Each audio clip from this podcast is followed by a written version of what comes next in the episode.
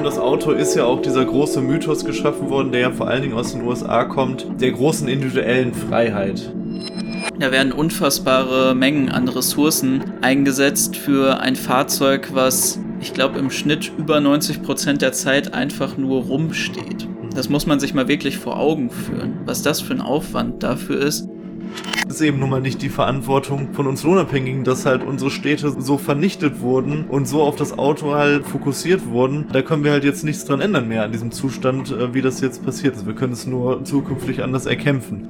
Wir könnten jetzt schon eine deutlich schönere Stadt aufbauen, die viel lebenswerter für uns alle ist. Und wir könnten endlich auch einen Verkehr und eine Mobilität ausrichten, die nicht von oben herab entschieden wird und die nicht den Interessen von Staat und Kapital dient, sondern eine, die von uns selber entschieden wird und die zu unser aller Wohl organisiert ist. Tag auch. Willkommen bei Über Tage, dem anarchistischen Podcast.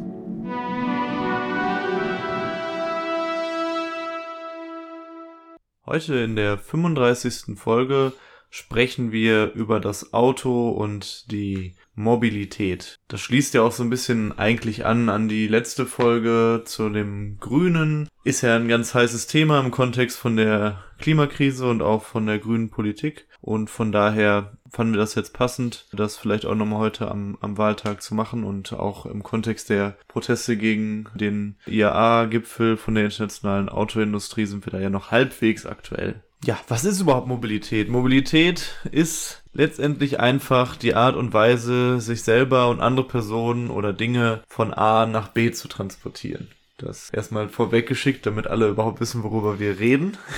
Könnte ja sonst verloren gehen. Könnte sonst verloren gehen. Ich stelle euch euch nochmal die Struktur vor, worüber wir heute genau reden. Und zwar ist das Einerseits starten wir gleich so ein bisschen mit unserer Geschichte mit Verkehrsmitteln, was wir für ein Verhältnis zu den verschiedenen Verkehrsmitteln haben und auch konkret zum Auto. Dann wird euch Joshua was über die Geschichte des Automobiles erzählen. Dann, wem es nützt. Wir gehen über zu den verschiedenen Verkehrsmitteln, die es dann gibt. Sprechen dann über Verkehr und Klimakrise, wenden uns dann nochmal dem Auto konkret zu, dem Auto und der Atomisierung. Und am Ende weisen wir etwas zukunftsgerichteter uns der Frage zu, wie könnte Mobilität aussehen. Würde ich sagen, sprechen wir direkt über unser persönliches Verhältnis zu Verkehrsmitteln. Wie war das denn bei dir, Joshua? Oder wie ist das bei dir? Ist ja nicht nur ein Rückblick. Ja, bei mir ist es aktuell eigentlich so, dass ich nur öffentliche Verkehrsmittel nutze oder halt extrem viel einfach selber irgendwo hinlaufe. Ich fand eigentlich äh, draußen rumlaufen schon immer eine recht schöne Beschäftigung, weil man einfach viel auf dem Weg mitbekommt. Ich habe gerade kein Auto, weil ich nicht genug Geld dafür habe. Als Student in NRW kann man ja eigentlich ganz gut auch einfach das NRW-Ticket nutzen, um überall mit dem Zug hinzufahren. Dem war eigentlich nicht immer so, denn eigentlich komme ich aus einer recht autoaffinen Familie. Hm. Also mein Vater hat halt auch mal in einer Kfz-Werkstatt gearbeitet, war auch früher passionierter Motorradfahrer, bis ich geboren wurde und dann äh, festgestellt wurde, dass das alles ja recht gefährlich ist. Es gibt ja auch so eine witzige Geschichte irgendwie, wie ich ein paar Monate alt war und meine Mutter kommt halt gerade in die Garage und ich saß dann irgendwo, wurde von meinem Vater in dem Korb dann irgendwo hinten aufs Regal abgestellt und dann gibt's das ja manchmal, wenn man beim Motorrad das ist keine wirkliche Fehlzündung, sondern es ist dann einfach, dass noch das Gasgemisch sich dann erst im Auspuff entzündet und dann kam halt so eine Flamme hinten aus diesem Auspuff raus, die sehr nah an mir vorbei stieg und ja, meine Mutter hat sich natürlich fürchterlich aufgeregt und es wurde mir zumindest mal so erzählt, dass das dann auch noch mit reingespielt hat, dass mein Vater dann kein Motorrad mehr fahren sollte. Seitdem trägst du das Feuer in deinem Herzen. Genau ich bin halt auch mit den Werner-Filmen groß geworden als Kind dann und habe sehr, sehr viel Fast and the Furious geguckt. Konnte, glaube ich, sogar mal Start von dem ersten Film auswendig, also den ganzen Dialog von diesem ersten Rennen. Übrigens, Tokyo Drift ist mein Lieblingsteil. Und habe dann auch mit den, mit diesen X-Mods tunbaren, ferngesteuerten Autos extrem viel gespielt. Leider habe ich das jetzt nicht mehr gefunden, aber ein Freund von mir hat dann sogar, wir hatten so einen X-Mods Club und der hat dann sogar so eine monatliche Zeitschrift dafür rausgebracht, die aber nur zweimal erschienen ist und das war auch nur so ein DIN A4 Ausdruckzettel. Also kurz gesagt, ich bin halt mit dem Auto groß geworden, ich wurde daran erzogen und eigentlich könnte man sagen, dass ich schon immer ein recht großer Autofan war. Gut, ist ja auch so eine Sache, als Junge wird man ja eh eher tendenziell zu Autos positiv sozialisiert. Ja. Bei mir war es so, dass ich auf jeden Fall nicht so einen intensiven Bezug dazu hatte wie du jetzt mit irgendwie Autowerkstatt dies das, sondern so eine Mischung aus einem funktionalen Verhältnis, aber auch schon einem, einem gewissen spielerischen äh, Faktor. Also ich habe auch die Werner Filme geguckt und so, aber ich habe vor allen Dingen viel mit Autos gespielt als Kind. Also äh, ich hatte dann irgendwie eine so eine Parkgarage, so eine große, wo ich dann immer mit Autos dann umgefahren bin und ich habe Autos gegeneinander antreten lassen und so Wettrennen mit, mit Autos und auch schon, als ich keine, als ich nur Lego hatte, habe ich auch schon mit Lego dann immer so Autorennen gemacht und so Autos gebaut. Auch dann mit Hot Wheels? Weil das war nämlich bei mir auch so ein großes Ding. Da ja, so ein bisschen, aber nicht so, nicht so krass. Hot Wheels gespielt. Ein bisschen, aber nicht so krass. Aber witzigerweise so auf so einer Familienebene war das eigentlich so, dass, ja, wir hatten halt einen Kadett B, ich weiß nicht, ob euch das was sagt am Anfang, das ist so ein Opel gewesen und da war dann immer der Spruch, vier Räder und ein Brett, fertig ist der Kadett bei uns. Und es gibt auch ein geiles Lied von Vizo dazu, Kadett B, müsst ihr euch mal reinhören. Das ist echt witzig, das passt es auch gut zusammen. Und dann war das halt eher so immer so ein Familiending. Wir hatten halt immer so Familienautos im Prinzip und ansonsten, also da, also so zu realen Autos hatte ich eigentlich gar nicht so einen großen Bezug, eher auf dieser spielerischen Ebene. Später ist es halt auch so, dass ich, ich habe noch nicht mal einen Führerschein. Ich fahre super selten Auto. Irgendwie ist es immer, wenn ich im Auto sitze, so, oh wow, ich bin ja schon irgendwie seit drei Monaten oder zwei Monaten kein Auto mehr gefahren. Krass und ja, einfach nur sehr viel zu Fuß unterwegs. Du sagst ja auch immer, dass irgendwelche Leute immer sagen würden, dass ich immer so schnell durch die Nordstadt laufe, zu Fuß. Das stimmt, das ist hier sehr bekannt, Marians schlendernder, tipselnder Gang so. Mein Vater hat übrigens auch keinen Führerschein und ist auch immer sehr gut zu, zu Fuß unterwegs. Von daher liegt das auch so teil, teilweise in der Familie. Und ja, sonst eben sehr viel öffentliche Verkehrsmittel, also das ist ganz spannend, weil über diesen direkten Bezug zu realen Autos habe ich gar nicht so nachgedacht, weil der war auch eigentlich, zumindest von dem in meinem Alltag, mhm. gar nicht so stark. Also ich kann mich halt dran erinnern, das war halt immer so ein Witz bei uns, dass mein Vater alle drei Monate so einen neuen Gebrauchtwagen hatte, den er von irgendwelchen Freunden bekommen hat und den er halt immer aufgefahren hat und eigentlich hat er es nie ausgehalten, dieser Wagen, dass es den mal für zwei Jahre gab, weil der auch nie über den TÜV gekommen wäre. Und dann wurde er halt immer wieder aufgefahren, dann wurde er halt wieder verkauft und dann gab es wieder über irgendwelche Kontakte wieder ein neues Auto und ich weiß gar nicht, wie viele Autos ich da erlebt habe. Ja, ich glaube, das, das kaputteste war mal irgendwie so ein 30 Liter schluckender Ami-Schlitten, der irgendwie so anderthalb Meter überm Boden dann stand und gigantisch war. Wir hatten hinten, war das fast wie so ein kleines Spielzimmer. Das war so ein Pickup-Truck mit so einer Überdachung. Aber das ist ganz spannend, um, um das noch zum Abschluss zu bringen, weil sonst ja. wir uns hier völlig in unseren Geschichten. Bei uns war eine viel größere Identifikation mit den einzelnen Autos. Also wir hatten die Autos immer extrem lang und halt eben auch so dieses typische Mittelschichtsding, würde ich auch sagen. Dann, ja, man verkauft dann eben ab einem gewissen Punkt, wo es noch was wert ist und pflegt das immer sehr gut mhm. und halt Neu Neuwagen am Holen und so. Und aber dann halt sehr lang haben wir die immer gefahren und dann hast du auch schon eine Verbindung einfach zu dem Auto. Es war halt wie so eine, wie so ein verlängertes Wohnung letztendlich. Ja irgendwie. Ne? Und das ist natürlich nochmal was anderes, als wenn du alle zwei Jahre ein neues Auto hast. Dann ist es ja, irgendwie. Alle zwei Jahre war gut.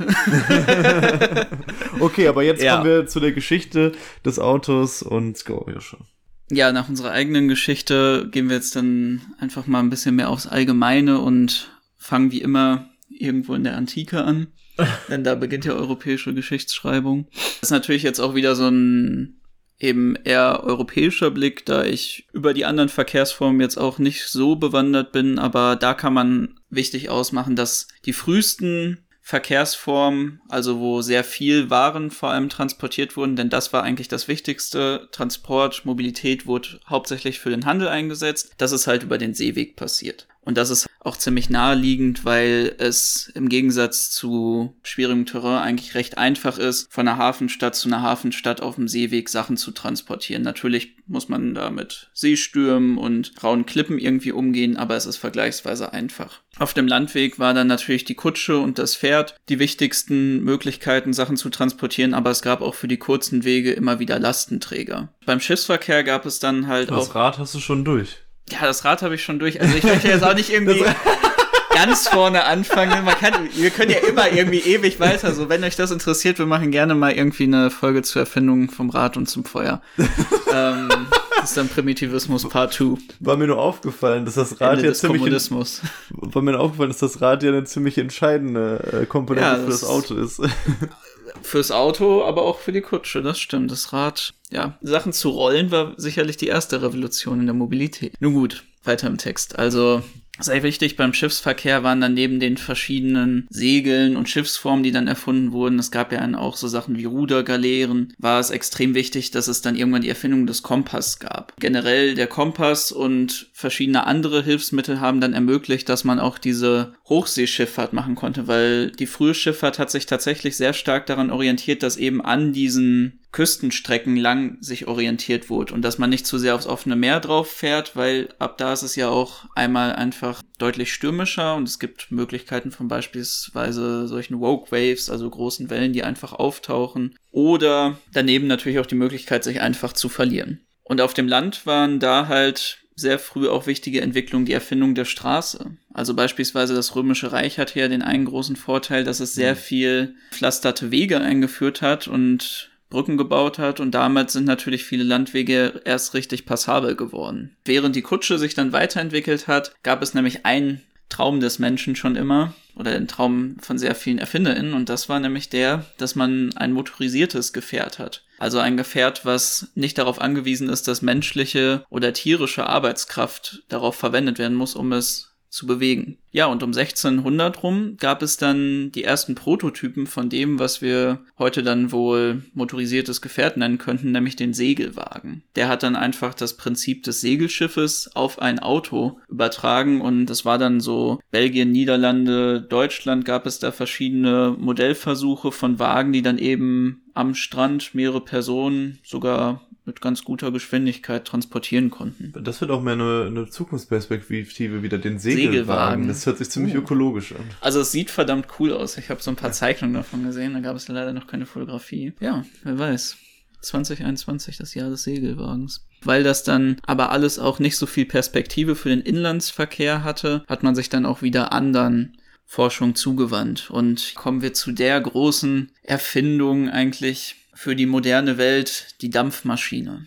Die Dampfmaschine hat ja nicht nur die Industrialisierung begründet, sondern sie hat auch die Mobilität revolutioniert. Aus der Dampfmaschine heraus entstanden dann die ersten Dampffahrzeuge. Ich meine, ein wichtiges Dampffahrzeug kennt ihr wahrscheinlich, das ist die Lokomotive. Tut, tut. Ja. Aber auch schon frühe Versuche von einem nicht auf Schienen geleiteten, sondern eher an die Kutsche angelehnten Dampffahrzeug, einem Vorläufer des Autos, wurden dann gebaut. Und etwas, was wir eigentlich so sehr als Zukunftsmusik kannten, aber sehr, sehr historische Wurzeln eigentlich hat, das Elektroauto war auch eins der frühesten Arten und Weisen, wie man ein Auto gebaut hat. Beispielsweise wurde der erste Geschwindigkeitsrekord über 100 kmh im 20. Jahr oder ich weiß gerade nicht, ob es sogar das 19. oder 20. Jahrhundert war, mit einem Elektroauto aufgestellt, dem Le Jamais Content. Entschuldigung für mein Französisch. Die wurden dann mit Elektromotoren und anfangs noch Bleibatterien betrieben. Ein kleiner Ausblick darauf, wie das damals so ausgesehen hat. Am Anfang des 20. Jahrhunderts in den USA, wo es nur ein paar 10.000 angemeldete Autos gab, waren circa 40 Prozent der Autos in den USA dampfbetrieben, 38 Prozent elektrisch und nur 22 wurden mit Benzin betrieben. Einen ganz frühen Pioniersschritt eigentlich zur Etablierung des Benzinautos, was am Anfang eigentlich als relativ unsicher angesehen wurde, war die Erfindung und Patentierung des ersten benzinbetriebenen Motorwagens, nämlich des Motorwagens 3 durch Karl Benz und seine Frau Bertha Benz, die das zusammen erfunden hatten. Bertha Name Benz. Sag mir irgendwas. Ja. Benz. Da klingelt's. Mercedes-Benz? Vielleicht. Bertha Benz war tatsächlich auch die erste Autofahrerin der Welt. Also generell die erste Person, die jemals eine längere Autofahrt, die nicht nur zu Testzwecken gemacht wurde, ausgeführt hat. Später hat sie sich leider den Nationalsozialisten zugewandt, also schwierig, das dann feministisch zu verklären. Vielleicht noch eine witzige Anekdote dazu. In den Memoiren von Karl Benz hat er wohl seiner Frau nicht so viel Kompetenz zugeschrieben und das wurde dann so geändert, dass seine drei Söhne die erste Fahrt gemacht haben und deswegen hat sich lange der Mythos gehalten, dass seine drei Söhne die ersten Autofahrer der Welt gewesen Oh waren. Gott. oh mein Gott. Naja, da kann man jetzt wieder was zu Autos und Männlichkeit sagen, ne? Aber auch das Schiff wurde dann anfangs nicht komplett von der Inlandskarte verdrängt und Flussfahrten mit dem Schiff waren immer noch extrem beliebt und natürlich der Zug und natürlich die Eisenbahn hatte sich auch gerade erst richtig durchgesetzt und für größere Strecken hat es einfach keinen Sinn gemacht, mit dem Auto zu fahren. Das Auto war auch eigentlich ganz früh eher ein Verkehrsmittel für reiche Leute und diese nutzten dieses auch ohne Rücksicht auf Verluste. Da kann man vielleicht auch auf das Futurismus-Manifest verweisen. Futurismus kennt vielleicht einige von euch auch als eine der Kunstströmungen, die den frühen italienischen Faschismus stark beeinflusst hatten. Und da wird beispielsweise geschrieben als eine der Thesen des Futurismus, wir erklären, dass die Herrlichkeit der Welt um eine neue Schönheit bereichert hat. Die Schönheit der Geschwindigkeit. Ein Rennwagen, dessen Karosserie große Rohre schmücken, die Schlangen mit explosivem Atem gleichen. Ein aufheulendes Auto, das auf Kartätschen zu laufen scheint, ist schöner als die Nike von Samotake. In demselben Futurismus-Manifest wird auch eine genüssliche Erzählung überliefert, wie diese Leute dann mit diesen Rennwagen ohne Rücksicht auf Verluste durch die italienische Provinz jagen und die Wachhunde von den verschiedenen großen Villen überfahren und diese sich dann wie Hemdkragen unter den Bügeleisen beugen und ähnliches. Tatsächlich haben die Leute damals das Auto auch genauso geführt. Es gab eine extrem hohe Todesrate, nicht nur unter Wachhunden von italienischen Villen, sondern auch unter ganz normalen PassantInnen auf den Straßen. Und deswegen. Also so wie heute. Ja, so wie heute. nur damals halt ja. im Endeffekt ähm, haben die Leute einfach gar keinen Fick gegeben und deswegen war gerade bei der Arbeiterklasse das Auto extrem verhasst es wurde halt wahrgenommen, als hätten die reichen Leute jetzt einfach nur ein Todesinstrument weiter, mit dem sie auch zum Spaß einfach nur die Leben der Arbeiterklasse zerstören können. Und deswegen gab es auch verschiedene Proteste gegen das Auto und vor allem auch gegen seine Etablierung im Stadtbild. Das endete aber, nachdem es eine recht geschichtsträchtige Abstimmung im den Norden der USA gab, wo ein Tempolimit eingeführt werden sollte, wo dann die Autolobby stark stunk gegen gemacht hat und durch halt verschiedene Finanzmittel diese Abstimmung stark beeinflusst hatte. Und daraufhin gab es dann eine Änderung der Erziehung in den Schulen und es wurde den Kindern von Anfang an beigebracht, dass sie aufpassen müssen, was das Auto macht und dass sie sich zurücknehmen sollen, damit sie nicht von dem Auto überfahren werden. Daraufhin gab es dann auch eine Einführung von dem Strafbestand des Jaywalking, was wir als über Rot gehen oder über die Straße gehen bezeichnen. Da wurden dann Strafen eingeführt, dass man sich doch bitte an die Verkehrsregeln halten sollte, während die Autos weiter so fahren konnten, wie sie wollen. Ich finde das ja auch so, so krass. Das ist ja dann sozusagen der Beginn von, dass das Auto die Städte dominiert und man als Fußgänger davon total beeinträchtigt ist und total eingenommen ist. Und das ist also quasi, wenn man so will, zuerst das Auto, dann die Menschen. Ja, diese Logik, die ja tatsächlich jetzt in allen, in allen Städten oder in Großteil der Städten sich weltweit durchgesetzt hat, ist das ja der Beginn davon letztendlich. Ja, genau. Und das dann auch nochmal in die Erziehung halt reinzubringen und den Kindern von Anfang an reinzutrichtern, diese Ideologisierung. Das stimmt auf jeden Fall, was du sagst. Und natürlich wurden dann auch die Städte nach und nach danach ausgerichtet. Es gab ja dann auch diese Vorstellung der Utopia, in denen dann mit dem Anfang der Massenproduktion durch Henry Ford und die Ford T-Modelle immer mehr Leute Zugang zu den Autos hatten und dann ging das ja auch weg eigentlich von der Wahrnehmung des Autos für reiche Leute hin zu dem Auto für jedermann mhm. und damit dann auch dem Ausbau der Städte ganz autogerecht. Dafür wurden vor allem eben die Viertel von schwarzen oder anderen ethnischen Minderheiten in den USA und auch der Arbeiterklasse vernichtet und dort dann die Highway-Systeme eingebaut, die bis heute noch diese Städte trennen. Mit dieser Zerstörung der Städte und der Priorisierung des Autos einher wurde das Auto natürlich für den Nah- und Fernverkehr auf dem Land das dominante Verkehrsmittel. Als es dann nochmal ein kleines Revival des E-Autos um die 1990er Jahre gab, wurde das dann schließlich auch verdrängt und der Benziner setzte sich komplett durch. Wer da vielleicht nochmal einen spannenden Tipp zu haben möchte, guckt euch da mal Who Killed the Electric Car zu an. Aber jetzt auch weg von dem Individualverkehr. Es gab nämlich auch in dem Handelsverkehr wichtige Entwicklungen und da war es dann die Verlagerung von dem Schienenverkehr auf den Lkw, vor allem durch die Etablierung von der Just-in-Time-Anlieferung. Das heißt, dass die Sachen immer in der Weiterproduktion so angeliefert werden, dass sie direkt weiterverwendet werden können, was natürlich den Vorteil hat, weniger Lagerfläche, damit auch weniger Kosten. Eine andere wichtige Entwicklung war die Einführung und Erfindung des Containertransport durch den genormten ISO-Container. Das mag jetzt erstmal recht belanglos klingen, aber es hat halt ermöglicht, dass es für alle LKWs, für alle Güterzüge genormte Container gibt, die dann einfach von diesem Containerschiff direkt auf die auf den Weitertransport über auch diese genormten Kräne gepackt werden können. Das war eigentlich die größte Revolution des Handels so in den letzten Jahrzehnten bis Jahrhunderten.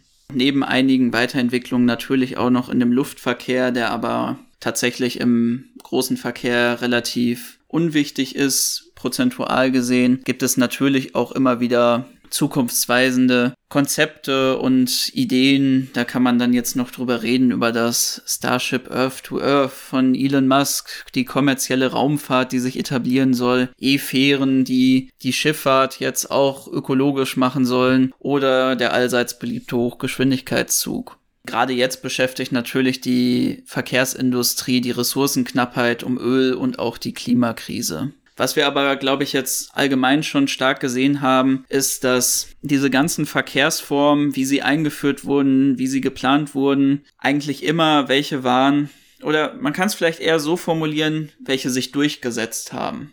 Weil Ideen gab es ja eigentlich wie Sand am Meer und auch gute Konzepte gab es wie Sand am Meer, aber sie haben sich aus einem Grund nicht durchgesetzt. Weil sie nicht von oben in dem Sinne des Staates und des Kapitals geplant werden konnten und weil sie ihm eben so nicht genützt haben. Da kann man, glaube ich, ganz gut jetzt dazu überleiten, dass wir erstmal darüber reden, wem nützt denn überhaupt diese Entwicklung der Mobilität. Einer der großen Mythen des Kapitalismus ist ja immer, dass Innovation sich halt durchsetzt und dass also immer das beste Konzept sich durchsetzt gegenüber den anderen, die dann verdrängt werden und dass es deswegen ein effektives System sei, wo am Ende das Beste rauskommt, weil die schwächeren, die sind nicht sinnvolleren Ideen oder die oder was auch immer, dass die halt eben nicht dann erhalten bleiben, sondern dass nur das stärkste Konzept letztendlich gewinnt. Und man sieht an dem Automobil eigentlich, denke ich, ziemlich gut, wie kaputt eigentlich dieser Mythos ist, weil es stimmt, es setzt sich halt immer eine Idee durch. Nur der Faktor, warum sich diese Idee durchsetzt, ist eben,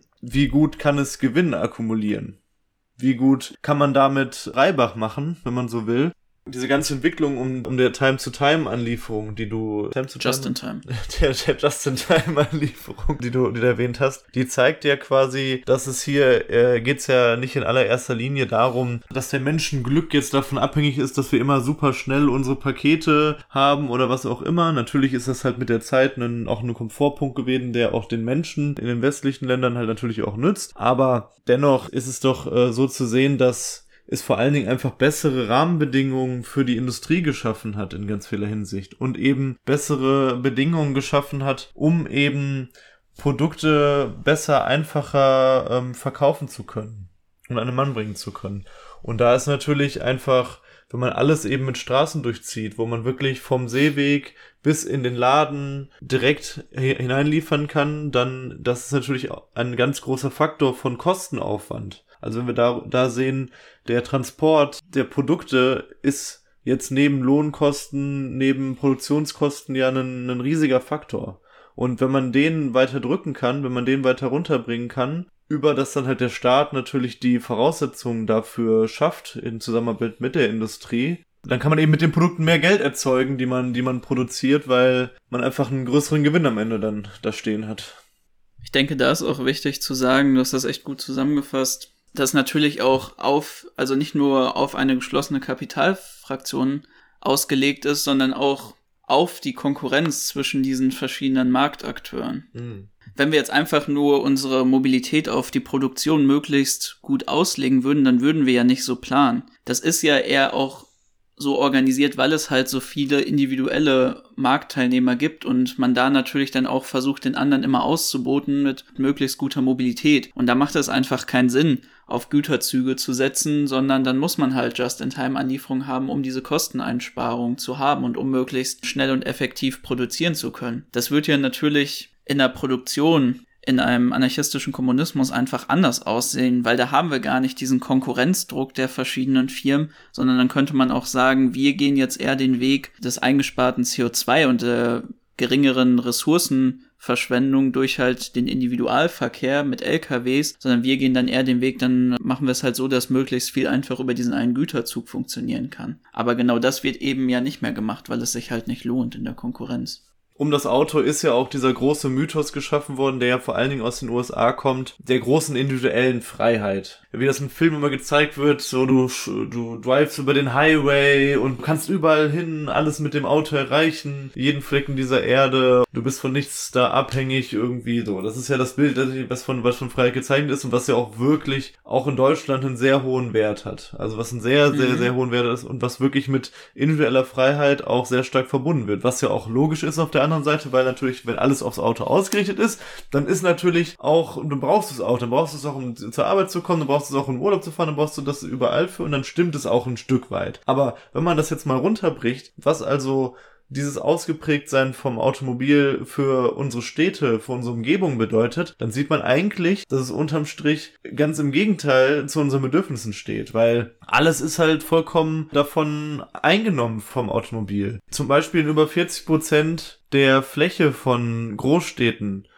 wird für Parkmöglichkeiten und Straßen aufgebraucht allein überhaupt dem, was wir ausgeliefert sind, der ganzen Schadbelastung, die ganze Todesgefahr, die tatsächlich davon ausgeht, das ist ja ein, ein ganz großer Todes- und Verletzungsgrund, einer der größten. Da kann man sich gar nicht mehr vorstellen, was das halt, wenn das Auto nicht so krass in Städten wäre, für eine Belastung ist. Man kann dann vielleicht noch in den Niederlanden teilweise schauen, wo es dann eben andere Konzepte gibt und dann wird man auch feststellen, was für eine große Erleichterung das auch für eine persönliche Freiheit letztendlich von uns allen ist. Da überwiegt dann einfach tatsächlich halt diese, dieses Kapitalinteresse, auch speziell von der Automobilindustrie, die damit einen unfassbaren Reibach macht, äh, Reibach macht und die ja auch einer der ganz zentralen Wirtschaftszweige in Deutschland ist. Die haben eine unfassbare ökonomische Macht und die hängt eben auch sehr zentral mit der Öllobby zusammen, die ja genauso gigantisch ist. Man muss sich das ja auch einfach vorstellen, wie einfach man auch sicherlich jetzt im Kapitalismus von staatlicher Stelle. Da möchte ich jetzt gar nicht so eine breite Diskussion rum anfangen, was sicherlich nochmal eine Diskussion für sich selber ist, aber wie man alleine jetzt im Staat schon den Verkehr kommunal oder national dann organisieren könnte. Weg halt von diesem Individualverkehr. Aber dann stellt euch mal vor, wie viel weniger Geld die Leute eben für Mobilität ausgeben müssten. Weil das Auto und vor allem dann auch die Benzinkosten und dann noch damit zusammenhängende Kosten wie beispielsweise Parkkosten, die in den USA dann teilweise, wo natürlich die Spritpreise auch niedrig sind, mit einem der größten Teile an den Kosten pro zurückgelegten Kilometer ausmachen. Wenn das alles wegfallen wird, da fällt ja eine riesige Industrie in sich zusammen. Das ist wirklich so viel Kohle, wie die damit scheffeln, weil die so viele individuelle Kunden haben, weil die Mobilität halt so individualisiert ist da kann man natürlich verstehen, dass es so viele Fälle davon gab, wie halt diese unfassbar starke Lobby für sich dann da eigentlich Politik macht gegen eben eine Verkehrswende. Und ich finde, man sieht auch an so einem Beispiel wie der Monopolbildung von Flixbus, dass halt das lange nicht ausgereizt ist. Also ich habe das für mich selber sehr live mitverfolgt. Es kam mir dann irgendwann auf, dieses für günstige Preise mit dem Bus fahren als Alternative zur Bahn, wenn man jetzt längere Strecken fährt da gab's ja dann, das ploppte dann so plötzlich auf, überall, äh, das ist vielleicht, wie lange ist das her? So acht Jahre oder so? Ja. Grob. Äh, davor gab's das in dem in der Form überhaupt nicht. Äh, ploppte das eben auf, dass man da, äh, gab's dann verschiedenste Anbieter, ganz unterschiedlichster Art und man konnte eben zu sehr günstigen Preisen dann Bus fahren. Das war irgendwie ein bisschen ätzend, aber wenn man halt wenig Geld hat, war das halt irgendwie eine gute Möglichkeit, um auch von A nach B zu kommen für Fernreisen. Mittlerweile ist es ja so, dass es nur noch Flixbus gibt. Flixbus hat ja komplett den Markt monopolisiert, hat komplett alle anderen Anbieter tot konkurriert. Ist ja jetzt nicht so, weil die irgendwie der beste Anbieter oder sonst irgendwas sind, wie das dann immer so schön gesagt wird im Kapitalismus, dass dann der Beste sich durchsetzt, sondern die haben halt einfach, hat dann einfach die Möglichkeit, die haben halt einfach rote Zahlen geschrieben die ganze Zeit, haben halt einfach weit unter Wert da die Reisen angeboten und haben so alle anderen kaputt gepresst und jetzt können sie halt den Markt bestimmen mit ihren eigenen Preisen. Seitdem bin ich auch nie wieder Bus gefahren, weil es jetzt irgendwie teurer ist und das irgendwie ist einfach nur schrecklich. Drei oder viermal so hoch wurde das dann. Genau. Klar, kann man hier sich auch an der Stelle fragen, gibt es nicht irgendwie so eine Art Behörde oder so? So eine Kontrollbehörde, die sich um sowas kümmert? Wo ist die? So, what the fuck? Das hat dann irgendwie es gibt so ein Kartellamt in Deutschland, ja. aber die haben da tatsächlich nichts gemacht. Ich meine, man, man muss vielleicht auch dazu sagen, dass, glaube ich, Monopolbildung ist ja ein ganz normaler Prozess ja, im Kapitalismus, weil wenn du eben hohes Kapital hast, und du hast das ja auch schon richtig analysiert, das ist dann, dann schreibst du halt rote Zahlen für eine Zeit, weil du halt so viel Geld im Hinterzimmer hast, dass du halt dir das leisten kannst, das zu schreiben. Während die kleinen Anbieter einfach nicht die Kohle haben und daran dann zugrunde gehen, weil sie genauso wenig einnehmen wie du, aber eben nicht das Kapital im Hintergrund haben, um das wieder Richtig. auszugleichen. Aber daran sieht man einfach, okay, da ist immer noch was zu holen, also auch, auch in neuen Gedankensphären und, und das geht dann auch in andere Bereiche, wie jetzt mit dem Elektroauto hm. über oder Monowhale. Monowhale. das war, glaube ich, wie so eine 90er, 80er. ja, aber es gibt ja auch neben dem Auto, wir haben es ja gerade schon ein bisschen in der Geschichte gehört, auch noch andere Verkehrsmittel. Wir haben jetzt schon viel eigentlich über das Auto, seine Kultur und Ideologie im Kapitalismus geredet wem eigentlich dieser Ausbau nützt und ähm, wie es sich einfach so anfühlt, mit einem Auto über mit 250 über die deutsche Autobahn zu brettern. Auch in Deutschland haben wir ja auch noch andere Konzepte. Die Nahverkehrszüge, also S-Bahn, Straßenbahn, U-Bahn, alles was so innerhalb von Stadtgebieten verkehrt. Fernverkehrszüge, egal ob es jetzt Regionalzüge sind oder Hochgeschwindigkeitszüge, verschiedenste Luftfahrzeuge, inzwischen aber eigentlich nur noch das Flugzeug, was dann eben für die ganz langen Strecken verwendet wird. Die Schifffahrt, die gerade immer noch für den Handel extrem wichtig ist, jetzt für die Personenschifffahrt eigentlich bis auf kleine Fähren, glaube ich, non-existent. Das wird dann eher für den Tourismus verwendet. Da könnt ihr auch gerne nochmal in die Tourismusfolge zu Kreuzfahrten reinhören. Alles, was so zwei Räder hat und motorisiert ist. Wobei ich glaube, es gibt auch dreirädrige Motorräder, oder? Ich meine, ich hätte mal irgendwie sowas gesehen. Tuk-Tuks. Tuk-Tuks sind ja im Prinzip so eine ja, das Art sind so Mopeds, ne? Mit zwei Rädern hinten eigentlich, genau, glaube ich. So Mopeds ne? und wo du halt hinten noch gut drauf sitzen kannst. Nicht motorisierte Zweiräder, Fahrräder, die, ich glaube, jetzt vor zwei oder drei Jahren richtig beliebt gewordenen E-Scooter, ne? Das war, glaube ich, so ungefähr die Zeit. Und auch das unterschätzteste Fahrzeug von allen, nämlich unser eigener Körper.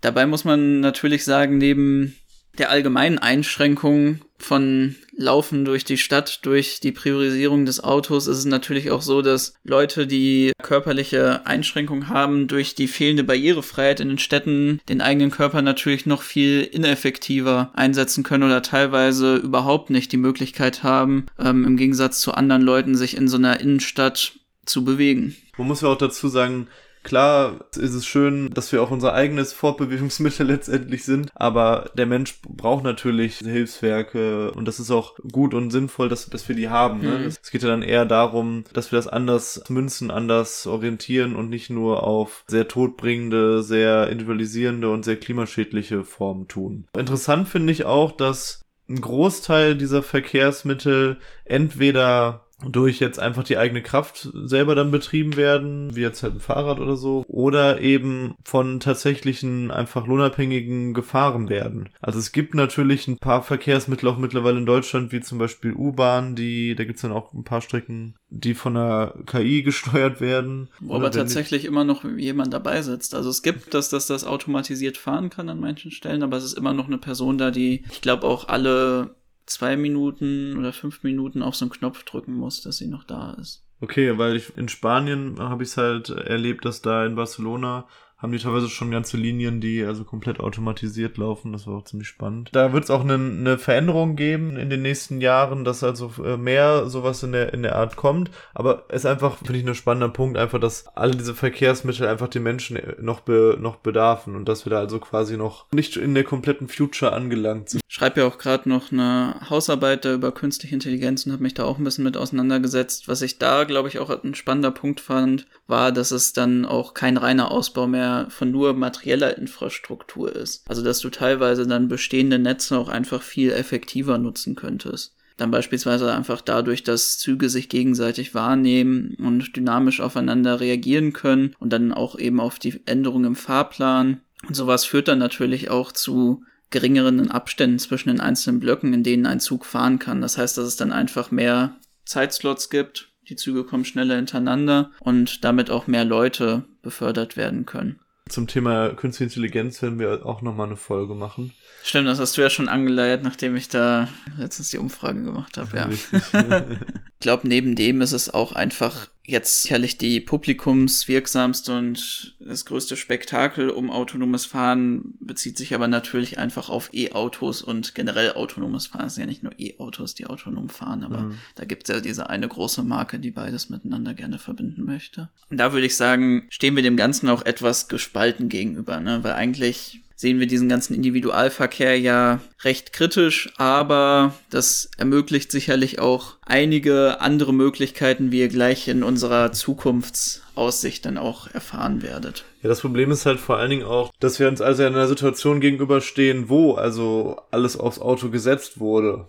So, hm. ne? Da haben wir auch letztens noch drüber gesprochen. Wir wünschen uns das natürlich anders, dass also das Auto weitestgehend zumindest verschwindet. Ich würde jetzt sagen, es muss gar nicht komplett verschwinden. Da kann es sicherlich auch Konzepte geben, wo, wie das anders laufen kann, dass es auch noch eingebunden ist, aber eher ein, ein kleinerer Teil des Verkehrskonzepts ist. Aber dadurch, dass ja alles darauf gesetzt ist, ist es ja ein enormer, enormer Aufwand, jetzt komplett wieder auf die Schiene zu gehen oder so. Und von daher werden wir also nicht darum herumkommen, wahrscheinlich zumindest in, in einem Übergang, weil man auf die Klimakrise auch schaut, andere Automobilkonzepte äh, mit einzubeziehen, parallel zu dem Ausbau des öffentlichen Nahverkehrs. Und das bringt uns ja auch zu einem weiteren wichtigen Thema von uns heute, und zwar dem Verkehr und der Klimakrise. Das Auto ist auf ganz vielen verschiedenen Ebenen, vor allem in der Existenz jetzt als Benziner oder Dieselfahrzeug extrem ineffektiv und auch extrem klimaschädlich. Ich glaube, da müssen wir eigentlich gar nicht groß was dazu sagen, wie viel CO2 jetzt Autos ausstoßen, wie viel sie einem globalen CO2-Haushalt so als Anteil haben. Das kann man ja alles nachschauen. Neben diesem ganzen Punkt von Abgasen muss man, glaube ich, noch darauf verweisen, und das wird auch deutlich weniger Beachtung finden bei vielen Leuten, ist auch einfach der Ressourcenverbrauch von der Autoproduktion und allen anderen Sachen, die so mit dem Auto zusammenhängen. Also beispielsweise Autoreifen kann man nur sehr schwer recyceln, beziehungsweise jetzt im Kapitalismus werden sie eigentlich überhaupt nicht recycelt und landen dann auf großen Reifenbränden, so wie ihr das vielleicht von den Simpsons kennt, in verschiedenen Ländern des globalen Südens. Für Autos werden genauso wie für Computer verschiedenste seltene Erden und Edelmetalle eingesetzt, die in nur in einem sehr geringen Maß verfügbar sind und es ist einfach ja eine sehr große Ressourcenverschwendung, ein bis zwei Autos für jede Familie zu bauen. Da werden unfassbare Mengen an Ressourcen eingesetzt für ein Fahrzeug, was ich glaube, im Schnitt über 90 Prozent der Zeit einfach nur rumsteht. Mhm. Das muss man sich mal wirklich vor Augen führen, was das für ein Aufwand dafür ist. Das zeigt eigentlich, wie auch absurd das Ganze ist, dass das so einen großen Anteil an der Verschuldung der Klimakrise eigentlich ausmacht.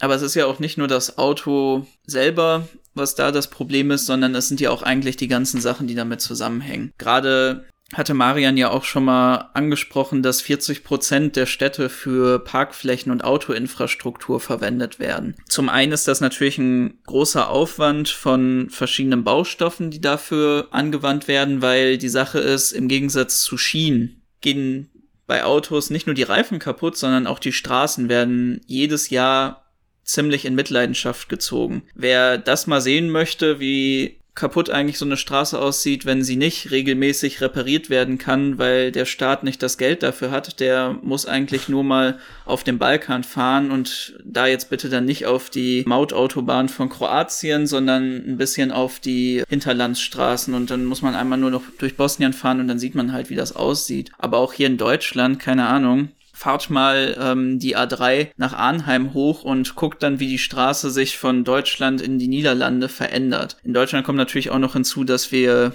als einziges Land der Welt, ich glaube neben der Isle of Man, da ist das tatsächlich auch so, kein Tempolimit haben, was natürlich auch dazu führt, dass die Straße viel mehr in Mitleidenschaft gezogen wird. Das ist halt ein gigantischer Aufwand für Straßen, für Brücken, für Innenstadtflächen, das jedes Jahr wieder aufzubessern. Und was man auch nicht vergessen darf, das sind alles also versiegelte Flächen. Verlieren halt mit jeder, mit jeder Straße verlieren wir wichtige Lebensgrundlage, Plätze für unsere Insekten, für unsere, für unsere Natur. Und es werden ja immer noch in Deutschland auch gigantische Autobahnprojekte umgesetzt und durchgesetzt gegen den Widerstand der Massen wie im Dannenröder Forst oder auch relativ jetzt nah bei uns an Dortmund äh, gibt es auch eine ne Pläne, eine Autobahnausbau von der A46 Sauerland zu machen durch entsprechende Wälder. Das ist also völliger Wahnsinn, was wir da machen und was also das Auto auch mit sich bringt an Nebenfolgen oder an ja, an Nebenfolgen, die, die man dadurch einfach automatisch mit einkauft. Und die auch nicht, meistens nicht so direkt in Verbindung gebracht werden. Ja. Ein aktuelles Beispiel, was man vielleicht auch noch für Versiegelung von Flächen nehmen könnte, wären die Hochwasser, die es jetzt in Deutschland gab. Ja. Während das natürlich so ist, dass jede versiegelte Fläche auch alles, was du gesagt hast, bedeutet, ist es auch so, dass jede versiegelte Fläche, gerade wenn das Kanalisationssystem jetzt nicht auf sowas ausgelegt ist, auch eine Versickerungsfläche weniger bedeutet. Und es deswegen dann auch einfach zu Hochwasser wie hier in unserer Partnerstadt, äh, Nachbarstadt, Partnerstadt Hagen kommen kann. Und da ist natürlich auch die E-Autos kein Ausweg daraus, weil die sind natürlich auch weiterhin Nutzer dieser Infrastruktur und äh, haben natürlich auch einen enorm großen Verschleiß an seltenen Rohstoffen und benutzen meistens auch nur einen Energiemix aus verschiedenen Antrieben. Die meisten sind ja eigentlich, äh, die das eher noch so als Zusatz haben. Das stimmt auf jeden Fall, dass es gerade bei E-Autos auch noch Leute gibt, die dann häufig auch noch andere Verkehrsmittel nutzen und auch dann teilweise einfach noch benzinbetriebene Autos mitnutzen, weil einfach die Infrastruktur für E-Autos auch nicht so ausgebaut ist. Aber was ja auch noch wichtig ist, ist, dass Autos hier aktuell unseren heutigen Strom tanken. Und ein E-Auto, was mit Kohlestrom betrieben wird oder mit Gasstrom, hm. nutzt natürlich auch diese CO2-Bilanz dieser Energieform für sich selber. Und vielleicht als einen Abschluss zu dieser ganzen Thematik um die Versiegelung von Flächen, was wir halt nicht vergessen dürfen, ja. ist, dass diese ganzen versiegelten Flächen in der Klimakrise und die Klimakrise findet ja jetzt so statt und die Temperaturen werden höher werden, egal was wir jetzt noch machen, auch einfach zu einer Aufheizung der Städte führen wird. Während Grünflächen dafür sorgen, dass das Klima sich in einer Stadt verbessert, und dafür muss man wirklich nicht jetzt sich irgendwelche wissenschaftlichen Paper nur durchlesen, sondern dafür muss man einfach nur mal an einem heißen Tag von der Hauptstraße in den Stadtpark gehen, um diesen Unterschied zu spüren. Wird es einfach so sein, dass diese großen versiegelten Flächen manche Nachbarschaften komplett unbewohnbar machen werden. Zum Abschluss noch zu dem Thema noch eine für uns wichtige Sache, die uns wahrscheinlich ins Haus stehen wird und die mal wieder den Widerspruch von Klimaschutz von oben und unseren Interessen als Unabhängige aufzeigt und wo wir eine sehr, sehr große Frage sehen, die auf uns zukommen wird, im Kontext von, wie gehen wir zukünftig mit Autos um. Und zwar sind das Benzinpreiserhöhungen. Also es wird ja sehr wahrscheinlich wenn es eine grüne Regierung gibt, sowieso eine Benzinpreiserhöhung geben, mit der dann also von oben reguliert werden soll, dass Leute dann weniger Auto fahren und weniger das nutzen und so weiter und so fort.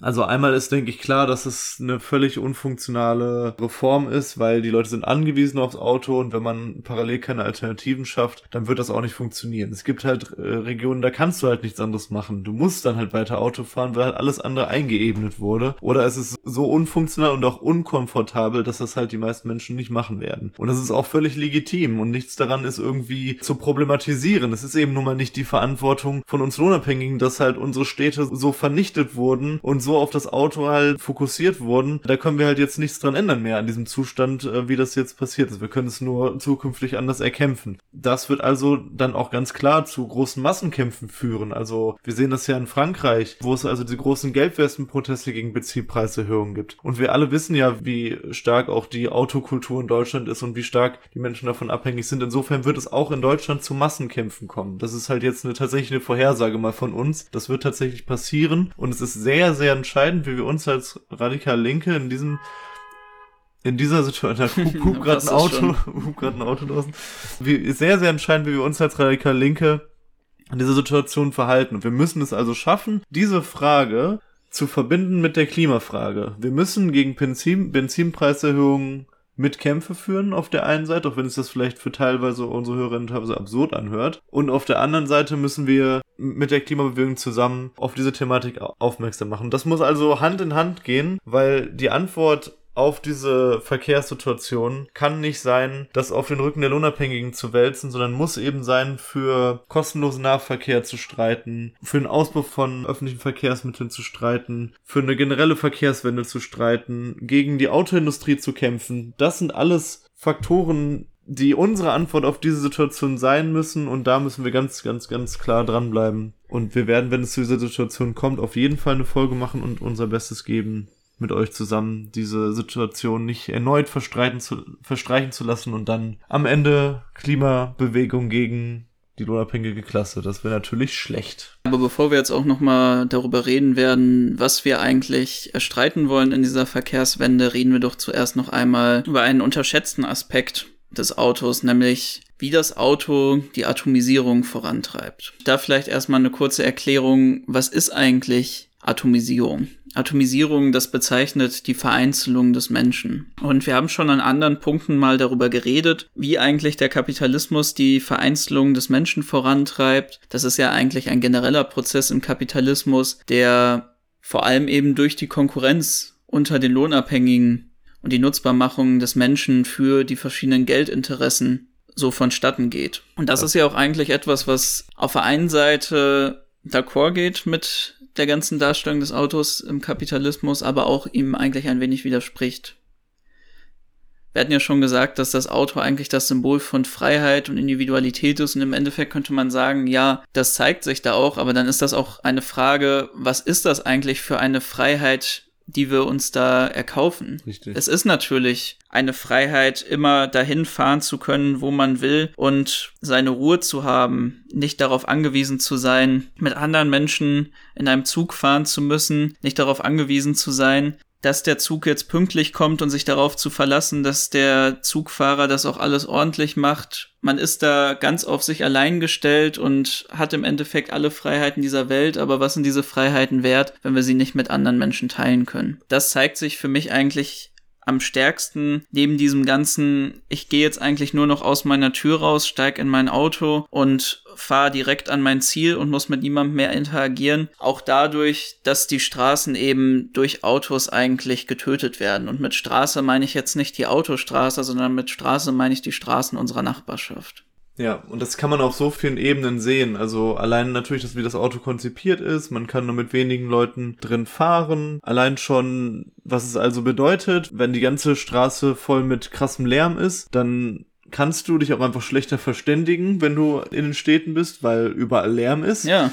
Es gibt einfach viel weniger Raum auch für den Austausch von Kollektivität, weil eine Straße ist halt weder ein Ort, an dem man sich, wenn man nicht in einem Auto sitzt, aufhalten möchte eigentlich. Äh, und es raubt uns ja auch den Ort. Also der, es raubt uns ja die ganzen Orte, die wir wirklich haben. Eigentlich probiert man ja nur wegzukommen von der Straße. Und also bei uns im Ruhrgebiet ist es ja selbst so, dass in den Wäldern, die wir dann am Rande von unseren Städten haben, selbst da hörst du, es gibt halt so keine Wanderung, in der du nicht irgendwie dann die Straße noch im Hintergrund hörst, zumindestens. Es gibt das halt. Das Meeresrauschen, ja. wie mal Nachbarn von mir, als ich mal äh, an der Autobahn gelebt habe, es sehr liebevoll genannt haben. ja.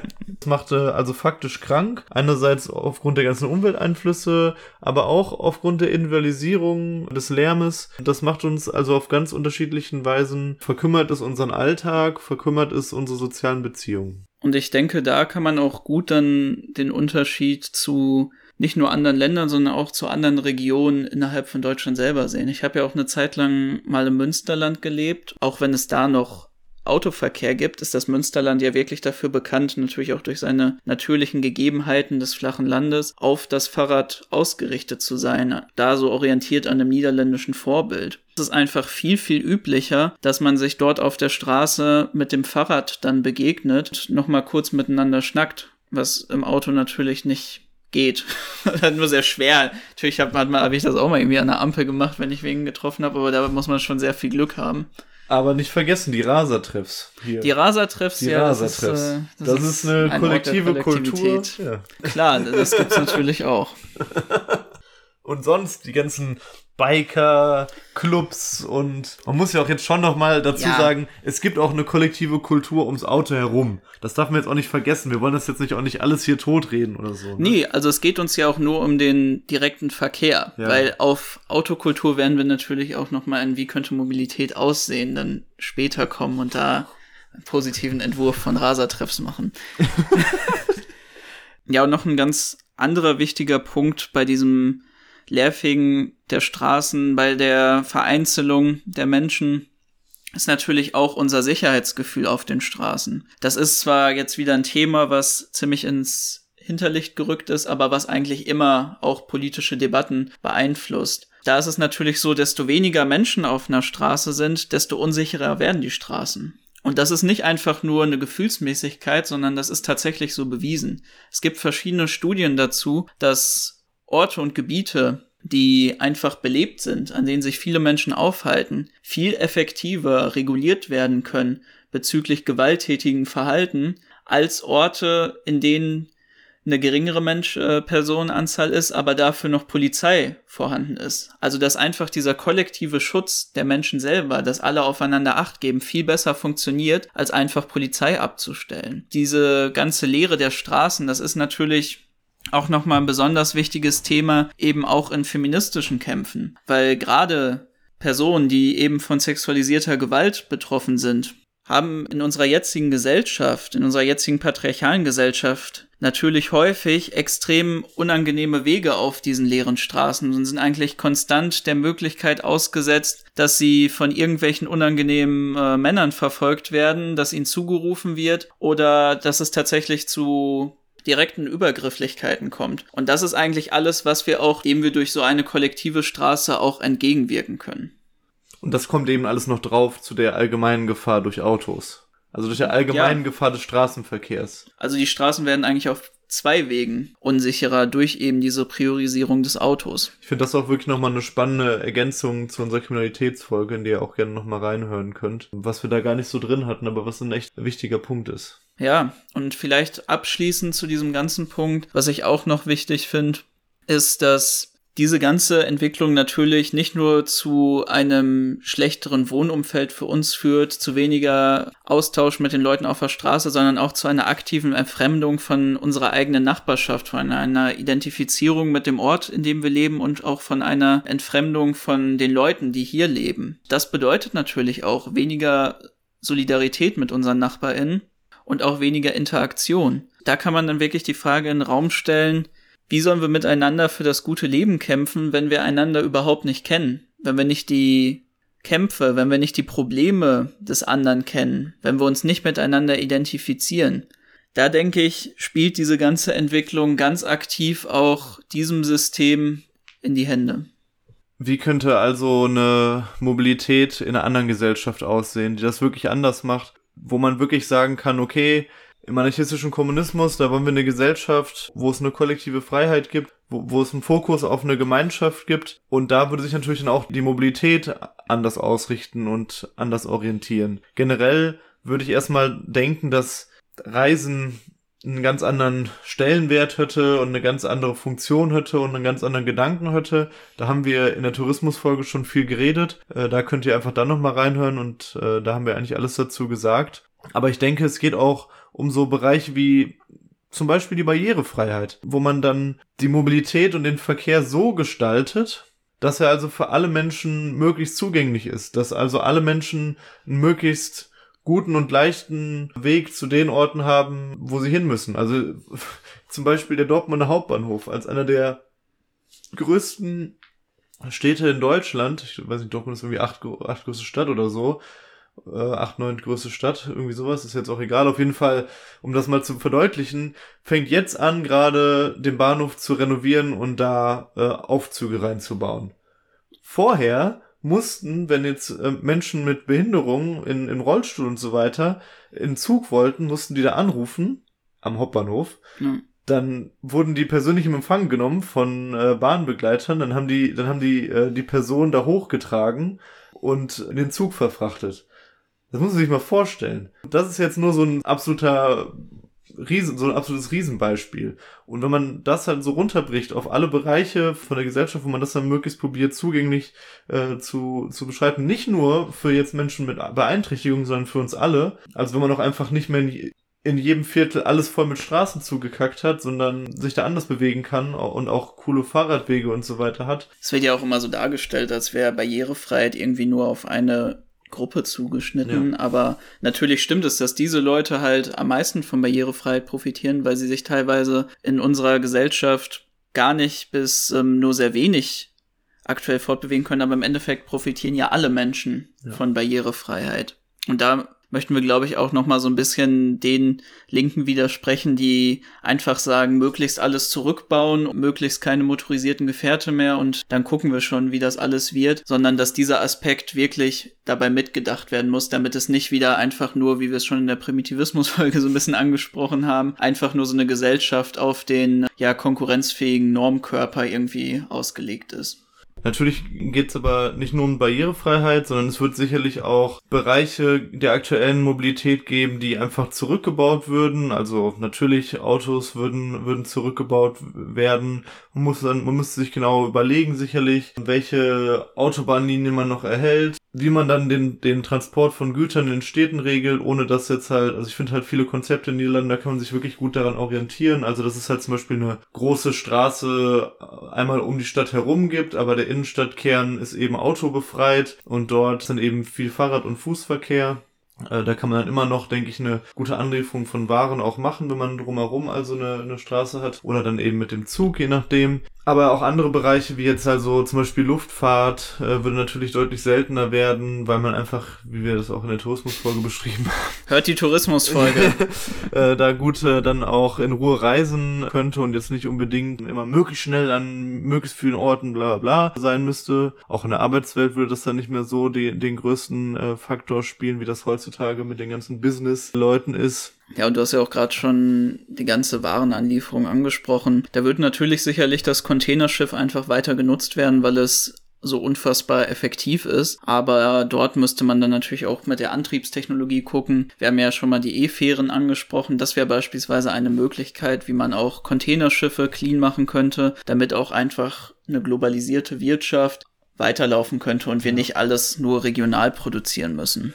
Und das finde ich auch ein ganz wichtiger Stichpunkt, wenn du Technologien in den Mund nimmst. Ich glaube, ohne jetzt nur darauf setzen zu wollen, ist das auch ein ganz wichtiger Schlüsselpunkt, da nicht äh, irgendwie technologiefeindlich zu werden, sondern gerade darauf zu setzen, auf die Errungenschaften der Menschheit, diese auszubauen und diese gezielter eben zu, zu erforschen und einzusetzen. Also es muss ja darum gehen, dass wir halt grünere äh, Formen ähm, der Technologie also entwickeln und einsetzen. In einem manifestischen Kommunismus würde auch viel mehr darauf natürlich fokussiert werden, weil das ja ganz entscheidende Technologien sind, um also das, das Wohl der Menschheit und der Natur zu garantieren. Wir würden dann eben unsere Ressourcen nicht mehr darauf verwenden, irgendwelche Waffen zu produzieren oder, oder Technologien zu entwickeln oder irgendwelche Überwachungstechnologien oder sonst irgendeine Scheiße, sondern eben darauf, wie kann man denn zum Beispiel so ein Containerschiff klimaneutral gestalten? Dass ja. das also überhaupt kein Problem mehr ist, dass das da rumschippert. Ja, und sicherlich werden wir auch eine starke Rückentwicklung wieder zu den Schienen haben. Ja. Wir haben da ja auch persönlich, glaube ich, schon extrem viel drüber geredet, mit wie viel sinnvoller das eigentlich war, Güterzüge einzusetzen und das stelle ich mir noch einfach so vor, dass halt Güterzüge für die Strecken halt in so starke Produktionsstandorte genutzt werden von den Schiffsterminals eben und von da aus dann einfach die Kurzstrecken dann beispielsweise mit E-LKWs verwendet werden, um jetzt auch nicht komplett so eine Just-in-Time-Anlieferung dann irgendwie verzichten zu müssen. Sicherlich werden dann auch Schnellzüge, Hochgeschwindigkeitszüge viel mehr verwendet werden als einfache und gute Alternative zum Luftverkehr, um halt große Strecken zwischen verschiedenen Städten zurücklegen zu können. Ja, und eben das Straßenbahn- und U-Bahn-Netz wieder ausbauen. In Dortmund zum Beispiel, das wird in vielen Städten auch so sein, oder auf dem Land sowieso, wurde halt massiv zurückgebaut. Wir hatten halt teilweise, wir hatten ein absurdes äh, U-Bahn-Netz, wo also bis Schwerte gab's Linien, wo man, äh, wo man mit der U-Bahn fahren konnte. Und es gibt ja im Ruhrgebiet noch ein paar Städte, die aufeinander angeschlossen sind. Äh, Bochum, Gelsenkirchen zum Beispiel, wo man dann auch mit der U-Bahn durchfahren kann oder mit der Straßenbahn. Klar, das ist jetzt auch irgendwie ziemlich lang, langatmig und so weiter, aber das verbindet natürlich dann auch die umliegenden Regionen von so einer Großstadt, die kleineren Regionen mit diesen Metropolen dann letztendlich. Und das ist also ein ganz wichtiger Punkt, das wieder auszubauen und das wieder äh, ähm, zu machen. Das ist natürlich sehr aufwendig teilweise, wenn man diese Strukturen nicht hat oder wenn man die mhm. wieder beseitigt hat, aber an ein paar Stellen gibt es auch, glaube ich, dann noch Tunnel und gibt es noch Schienen, die man auch wieder reaktivieren kann. Ich denke, als weiteres Konzept einfach für diesen Nahverkehr werden wir eine andere Nutzung des Autos sehen. Wir hatten das ja jetzt schon häufig angesprochen, ja, das Auto wird weiter genutzt werden und es wird aber einen Rückbau von Autos geben. Ich denke einfach, wie der aussehen wird, wird halt eine andere Nutzung des Autos darstellen. Es wird einfach weniger Autos auf der Straße geben, weil es ist halt sinnlos, so viele Individualvehikel in der Stadt stehen zu haben und alles damit vollgeparkt zu haben, dauerhaft Staus zu haben, etc., etc., etc. Sondern als Alternative wird es dann wahrscheinlich eher so aussehen, dass es einmal ein Carsharing gibt für Leute, die halt das Auto individual fahren möchten und vor allem eben, dass es E-Taxis geben wird. Ich kann mich noch dran erinnern, als ich mal auf den Balkan gereist war dann auch einen Halt in Slowenien, in Ljubljana gemacht habe, der Hauptstadt von Slowenien. Dort gibt es gratis E-Taxis überall in der Innenstadt, die eben Leute einfach dahin bringen, wo sie wollen. Das finde ich so eine grandiose Idee, wenn man dann doch mal Waren zu transportieren hat oder halt den Weg nicht mit Fahrrad oder zu Fuß gehen kann. Hm. Weil was man wirklich nicht vergessen darf, ist, Autos haben auch ihren Nutzen und teilweise kann es auch sinnvoll für manche Leute sein, einfach mal nicht in den Zug steigen zu müssen und auch die Zeit für sich zu haben. Und es kann auch extrem sinnvoll für manche Strecken sein, nicht alles mit einem Zugnetz voll zu hauen, sondern von diesem Zugnetz aus viel abzudecken und dann die weiteren Kurzstrecken, die mit einem Auto gefahren werden können, dann dafür auch zu nutzen. Oder mit dem Fahrrad, was eine, mit dem Fahrrad. was eine weitere Option ist und ein ganz, ganz zentraler Punkt auch sein sollte. Also Fahrrad, Fußverkehr natürlich sowieso, aber auch und auch vielleicht so ein Stück weit noch E-Scooter, wobei dann wahrscheinlich eher die Richtung äh, zu E-Fahrrädern äh, sogar sinnvoller ist. Aber so in diese Richtung, da, das füllt auch nochmal denke ich dann diese, diese Lücken aus und ist, ist auch, ja, eigentlich auch eine sehr, sehr angenehme und schöne Art des Reisens, weil man natürlich auch in der Natur ist, an der frischen Luft ist. Es ist auch gesund natürlich, wenn man sich auch fortbewegt, etc. Ja. Da gibt's ja auch äh, tolle Konzepte. Ich meine, wenn man überlegt jetzt zum Beispiel, fahrt einfach mal ins Münsterland. Ja, ins Münsterland, genau. Alleine Münster am Bahnhof, da gibt's dann am, am Hauptbahnhof so einen riesigen äh, Fahrrad, Parkplatz, wo tausende von Fahrrädern in so einer unterirdischen Geschichte direkt am, am Hauptbahnhof sind, war ich jetzt ein paar Mal, deswegen habe ich jetzt gerade so präsent. Mhm. Äh, das ist dann schon eine coole Sache, dass man einfach, mit, man kommt mit dem Zug an, fährt direkt mit dem Rad einfach weiter. In einer Welt, wo es kein Eigentum in der Sinne gibt, kann man natürlich auch sein eigenes Fahrrad da irgendwo aufstellen, aber da kann man auch sicherlich Konzepte haben. Gibt's ja auch heute schon diese, wo man dann irgendwie Geld für bezahlt. Ja, das gibt's genau. ja überall. Ja, und dass man einfach mit dem Rad dann losfahren kann. Ja, und sicherlich wird bei den ganzen Dingen dann auch nochmal das autonome Fahren einfach eine viel größere Rolle spielen. Auch einfach zur Einsparung eben von menschlicher Arbeitskraft, weil sicherlich wird es auch noch Leute geben. Es gibt, glaube ich, auch heute eine sehr große Zugsubkultur und es gibt auch sehr viele Leute, die gerne Auto fahren. Deswegen mache ich mir jetzt keine Sorgen, dass es nicht ein paar Leute geben wird, die weiterhin Zug fahren möchten oder dann als Taxifahrer arbeiten. Aber ich denke, autonomes Fahren wird da auch einfach noch deutlich optimieren. Man kann sich da auch kleine Anwendungen vorstellen, wie beispielsweise beim Carsharing. Ich leihe jetzt mein Auto aus, fahre damit irgendwo hin, weil es gerade sinnvoll ist und dann fährt das automatisch wieder zu einer Station zurück. Oder dass diese E-Taxis einfach komplett automatisiert werden und dass das Ganze da deutlich effektiver aussieht. Ich denke, wir werden auch in der Mobilität allgemein viele Entwicklungen noch dahingehend haben und wir sind jetzt auch nicht komplett verschlossen gegen neue Verkehrskonzepte, die auch sinnvoll sind. Uns geht's jetzt nicht darum, hier irgendwie Eisenbahnromantik und ach, wie schön ist Fahrradfahren zu spielen. Aber was man dazu sagen muss, das werdet ihr bestimmt auch jetzt mitbekommen haben, diese ganze Lösung der Mobilitätsfrage ist nicht etwas, wo wir irgendwie auf unseren großen Retter warten müssen, der uns jetzt das neueste wunderbare Verkehrskonzept vorstellt, sondern das sind alles Sachen, die jetzt schon möglich sind. Wir könnten in, mit einer Verkehrswende jetzt einen großen Anteil an der Klimakrise beseitigen. Wir könnten jetzt schon eine deutlich schönere Stadt aufbauen, die viel lebenswerter für uns alle ist. Und wir könnten endlich auch einen Verkehr und eine Mobilität ausrichten, die nicht von oben herab entschieden wird und die nicht den Interessen von Staat und Kapital dient, sondern einer, die von uns selber entschieden wird und die zu unser aller Wohl organisiert ist. Ich finde auch gerade diese irren Ausflüge von einigen Kapitalisten, die dann, wo du schon sagst, mit diesem großen Erretter spielen und irgendwelche waghalsigen neuen äh, Verkehrsgeschichten da präsentieren, die, wenn man genau hinguckt, eigentlich nur für die Superreichen sind, wieder, zeigt auch einfach, es liegt in unserer aller Verantwortung, diese Klimawende und die Verkehr Verkehrswende zu erkämpfen. Ja, auch wenn man diese, diese, diese widerwärtigen äh, Bonzen von der IAA sich angeguckt hat, wie die da, ja, sich, sich selbst feiern und uns zeigen, guck mal hier, wir sind hier die großen, die großen Macher. Da gab's ja diese Bilder, wo die in diesem großen Thronsaal äh, gesessen haben. ist einfach nur abartig. So, die zerstören halt unsere Lebensgrundlage und feiern sich halt noch dafür. Und da ist es doch an der Zeit wirklich, äh, für diese Verkehrswende einzustehen, diese zu erkämpfen kämpfen und damit auch für uns alle einen, auch auf einer sozialen Ebene einfach wirklich besseres Leben zu erstreiten. Wenn wir umsonst zum Beispiel den, den äh, öffentlichen Nahverkehr nutzen können, dann wäre das, denke ich, eine Forderung, wo wir gut Zahlenkampf und den Klimakampf verbinden können. Ja, aber um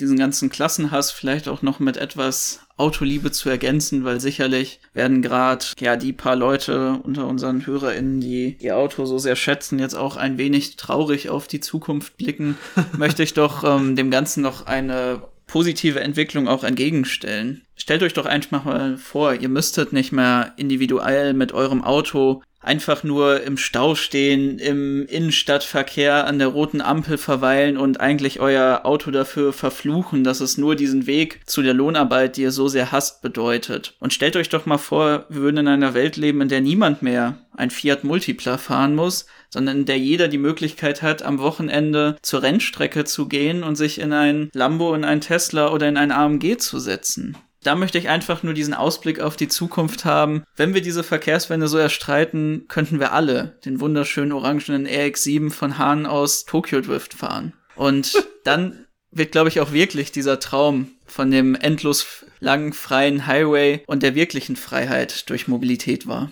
Anarchistischer Kommunismus heißt Rennwagen für alle. Und in diesem Sinne können wir, glaube ich, diese Folge beenden und sagen Glück auf. Glück auf.